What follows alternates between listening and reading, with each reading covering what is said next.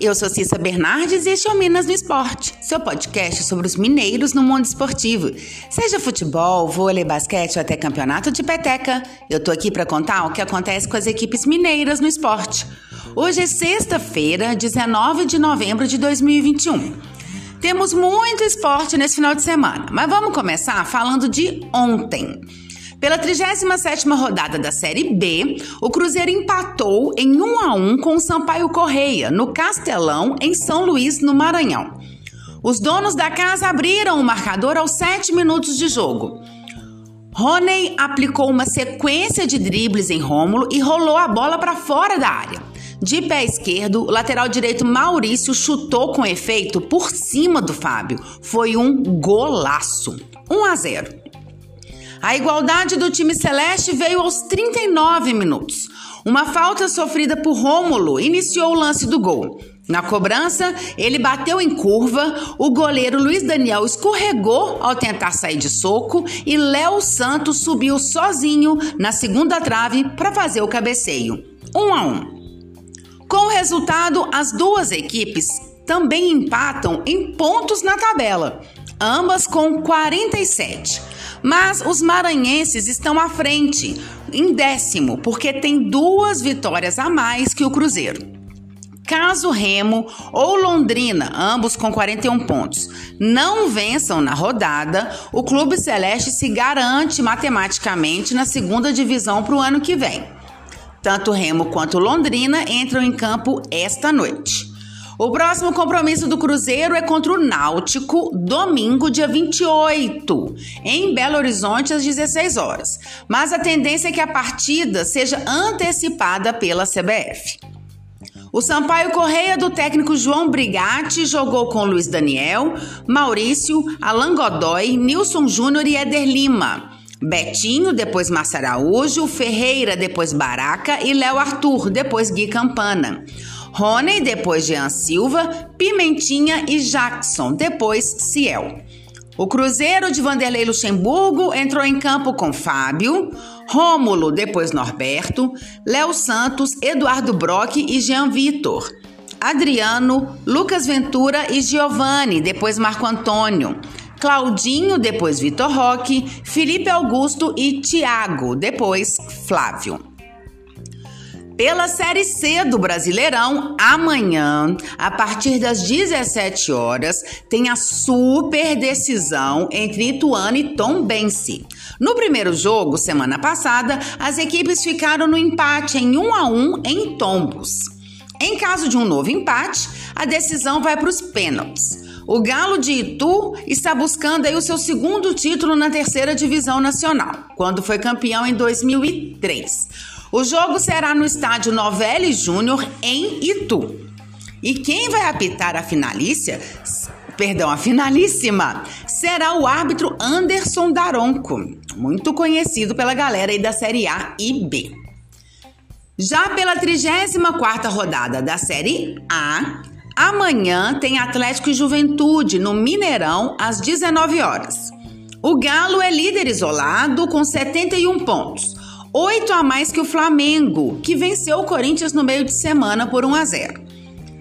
O Juventude está na 15ª posição com 39 pontos e vem embalado para pegar o Atlético. A equipe gaúcha está com três vitórias consecutivas e cinco jogos de invencibilidade.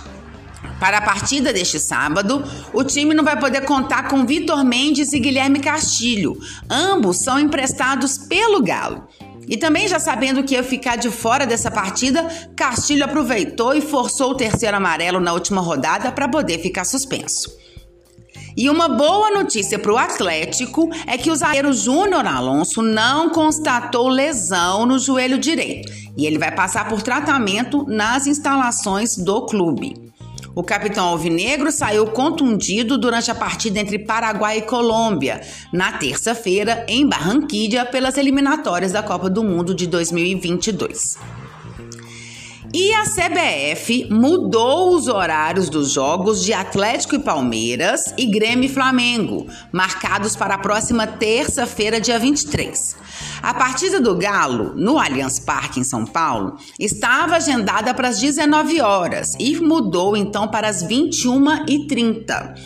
Já o jogo do Rubro Negro será um pouco mais cedo, às 21, em vez de 21h30.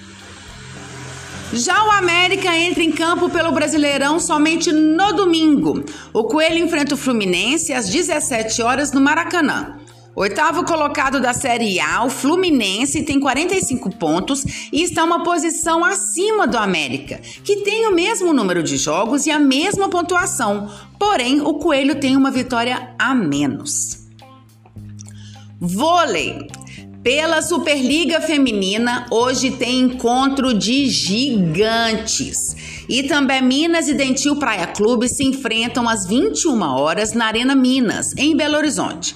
A partidaça entre o líder Praia e o vice-líder Minas terá transmissão pelo Esporte TV 2. E pela Superliga Masculina, amanhã, às 17 horas, tem América Montes Claros e a PAN eleva Blumenau no Galegão, em Santa Catarina. Tem também o Azulinga Barito Uberlândia, que entra em quadra às 19 horas. A equipe recebe o Funvic Natal no ginásio Raul Belém, em Monte Carmelo. Outra partida que acontece amanhã é Fiat Gerdau Minas e Brasília Vôlei, às 19 horas, na Arena Minas, em BH. E o Sada Cruzeiro fecha a noite enfrentando SESI São Paulo às 21h30 no Riachão, em Contagem. Basquete. Amanhã tem Minas Storm Flamengo pelo NBB. O jogão acontece às 16h10 no Maracanãzinho, no Rio de Janeiro. Futebol feminino, domingo, 11 da manhã, tem a finalíssima do Campeonato Mineiro entre Cruzeiro e Atlético. Raposas e Vingadoras se enfrentam e decidem a taça no Mineirão.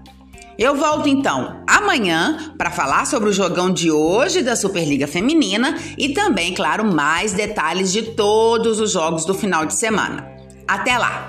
E se você quer saber sobre o seu time ou qualquer informação esportiva de Minas, manda mensagens, perguntas, dá um oi. Meu Twitter é arroba Bernardes e meu e-mail é cissabernardes.gmail.com. Até mais, boas competições para todos!